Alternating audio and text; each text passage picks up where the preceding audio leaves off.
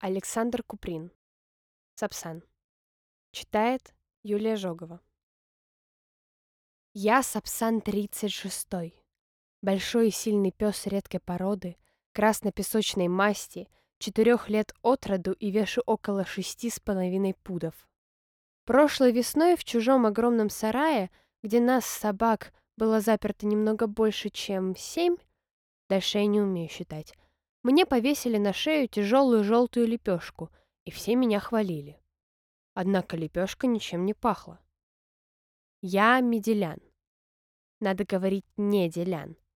В глубокую старину для народа раз в неделю устраивалась потеха. Стравливали медведи с сильными собаками.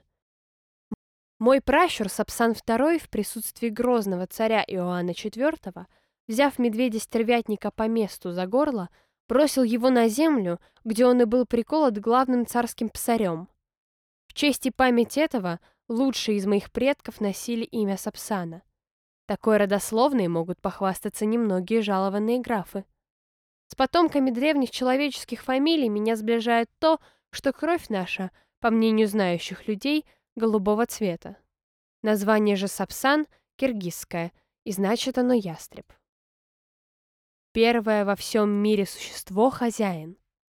Я вовсе не раб его, даже не слуга и не сторож, как думают иные, а друг и покровитель. Люди, эти ходящие на задних лапах, голые, носящие чужие шкуры животные, до смешного неловкие и беззащитны. Но зато они обладают каким-то непонятным для нас чудесным и немного страшным могуществом. А больше всех — хозяин. Я люблю в нем эту странную власть, а он ценит во мне силу, ловкость, отвагу и ум. Так мы и живем. Хозяин честолюбив. Когда мы с ним идем рядом по улице, я у его правой ноги, за нами всегда слышатся лесные замечания. Вот так собачище, целый лев, какая чудная морда и так далее. Ни одним движением я не даю хозяину понять, что слышу эти похвалы и что знаю, к кому они относятся. Но я чувствую, как мне по невидимым нитям передается его смешная, наивная, гордая радость. Чудак? Пусть тешится. Мне он еще милее со своими маленькими слабостями.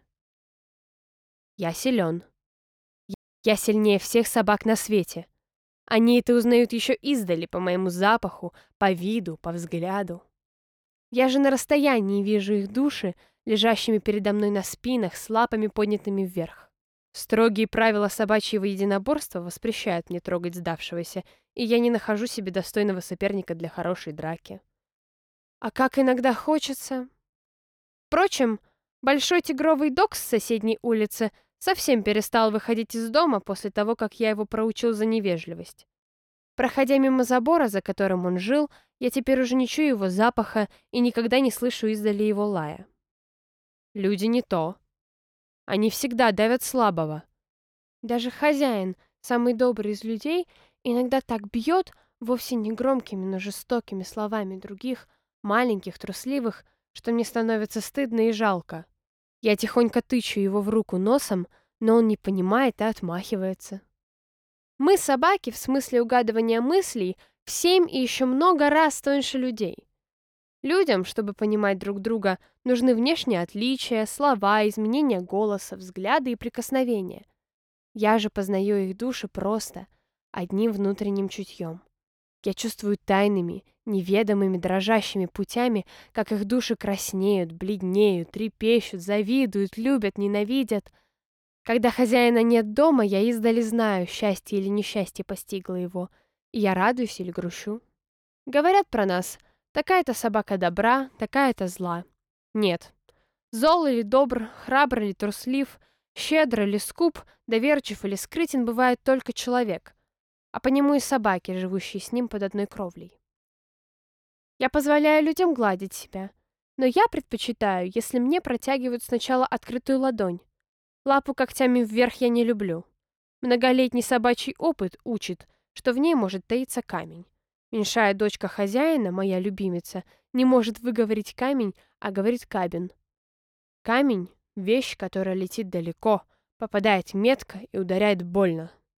Я это видел на других собаках. Понятно, меня никто не осмелится швырнуть камнем. Какие глупости говорят люди, будто бы собаки не выдерживают человеческого взгляда. Я могу глядеть в глаза хозяина хоть целый вечер, не отрываясь. Но мы, собаки, отводим глаза из чувства брезгливости. У большинства людей, даже у молодых, взгляд усталый, тупой, злой, точно у старых, больных, нервных, избалованных, хрипучих мосик. Зато у детей глаза чисты, ясны и доверчивы. Когда дети ласкают меня, я с трудом удерживаюсь, чтобы не лизнуть кого-нибудь из них прямо в розовую мордочку. Но хозяин не позволяет, а иногда даже погрозит плеткой. Почему? Не понимаю. И даже у него есть свои странности. О косточке. Кто же не знает, что это самая увлекательная вещь в мире? Жилки, внутренность ноздреватая, вкусная, пропитанная мозгом. Над иным занимательным масолком можно охотно потрудиться от завтрака до обеда. И я так думаю, кость всегда кость, хотя бы самая подержанная, а следовательно, ею всегда не поздно позабавиться. И потому я зарываю ее в землю, в саду или на огороде. Кроме того, я размышляю. Вот было на ней мясо, и нет его. Почему же, если нет его, ему снова не быть? А если кто-нибудь, человек, кошка или собака, проходит мимо места, где она закопана, я сержусь и ручу. Вдруг догадаются. Но чаще я сам забываю место, и тогда долго бываю не в духе. У нас живет в доме пушистая кошка Катя. Необыкновенно важное и дерзкое существо. Она держит себя так надменно, будто бы весь дом, все, что в доме, люди, вещи, принадлежит ей. На чужих собак она всегда бросается первая, вцепляясь в морду. Мы с ней живем дружно. Вечером, когда мне приносят мою миску с овсянкой и костями, я охотно позволяю ей подойти и полакать со мною. Но уговор. Косточки не трогать. И она это хорошо помнит после того, как однажды я на нее очень громко прикрикнул. Зато и я соблюдаю договор. Кошкиного молока не трогать. Однако играть я с ней не люблю. Непременно в игре забудется и оцарапает мне нос. Я этого терпеть не могу. Долго потом чихаю и тру нос лапами. На днях маленькая позвала меня к себе в детскую и открыла шкафчик. Там на нижней полке лежала на боку наша кошка, и ее сосала целая куча смешных слепых котят. «Правда, сапсаны невосторгательные?» — сказала мне маленькая. «Правда. Они мне очень понравились. Двух или трех я обнюхал и лизнул, и носом перевернул с брюшка на спину. Они пищали точно мышата, и были теплые и мягкие, беспомощные и сердитые. Забеспокоившись, кошка приподняла голову и сказала жалобным голосом. «Ах, пожалуйста, Сапсан, поосторожнее, не наступите на них лапой, вы такой большой?» «Вот глупая, точно я сам не знаю». Сегодня хозяин взял меня в гости в дом, где мы еще никогда не бывали. Там я увидел замечательное чудо. Не щенка, а настоящую взрослую собаку, но такую маленькую, что она свободно поместилась бы в моей закрытой пасти, и там ей еще осталось бы довольно места, чтобы покружиться вокруг самой себя, прежде чем лечь. Вся она со своими тоненькими шаткими ножками и мокрыми выпуклыми черными глазками походила на какого-то трясущегося паучка. Но, скажу откровенно, — более свирепого создания я еще не встречал. Она с ожесточением накинулась на меня и закричала пронзительно.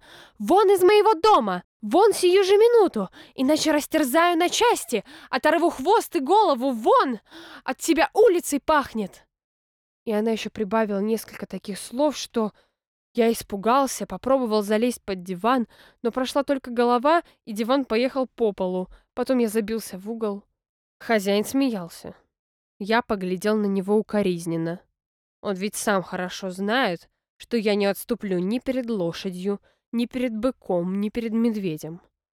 Просто меня поразило и ужаснуло, что этот крошечный собачий комочек извергает из себя такой огромный запас злости.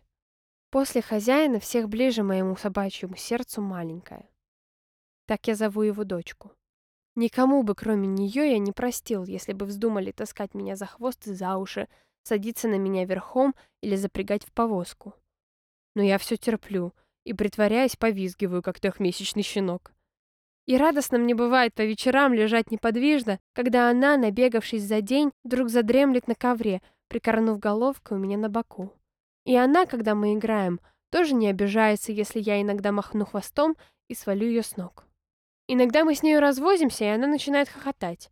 Я это очень люблю, но сам не умею.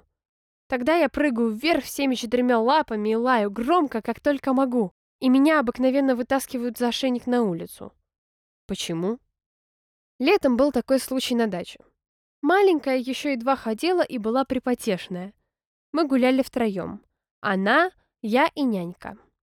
Вдруг все заметались, люди животные. Посредине улицы мчалась собака, черная в белых пятнах, с опущенной головой, с висящим хвостом, вся в пыли и пене. Нянька убежала визжа. Маленькая села на землю и заплакала. Собака неслась прямо на нас. И от этого пса еще издали сразу повеяло на меня острым запахом безумия и беспредельно бешеной злобы. От ужаса вся шерсть на мне вздыбилась, но я превозмог себя и загородил телом маленькую. Это уже было не единоборство, а смерть одному из нас. Я сжался, выждал краткий точный миг и одним скачком опрокинул пеструю на землю. Потом поднял за шиворот на воздух и встряхнул. Она легла на землю без движения, плоская и теперь совсем не страшная. Но маленькая очень перепугалась. Я привел ее домой. Всю дорогу она держала меня за ухо и прижималась ко мне, и я чувствовал, как дрожало ее маленькое тельце. «Не бойся, моя маленькая. Когда я с тобой, то ни один зверь, ни один человек на свете не посмеет тебя обидеть». Не люблю я лунных ночей, и мне нестерпимо хочется выть, когда я гляжу на небо. Мне кажется, что оттуда смотрит кто-то очень большой, больше самого хозяина. Тот, кого хозяин так непонятно называет «вечность» или иначе.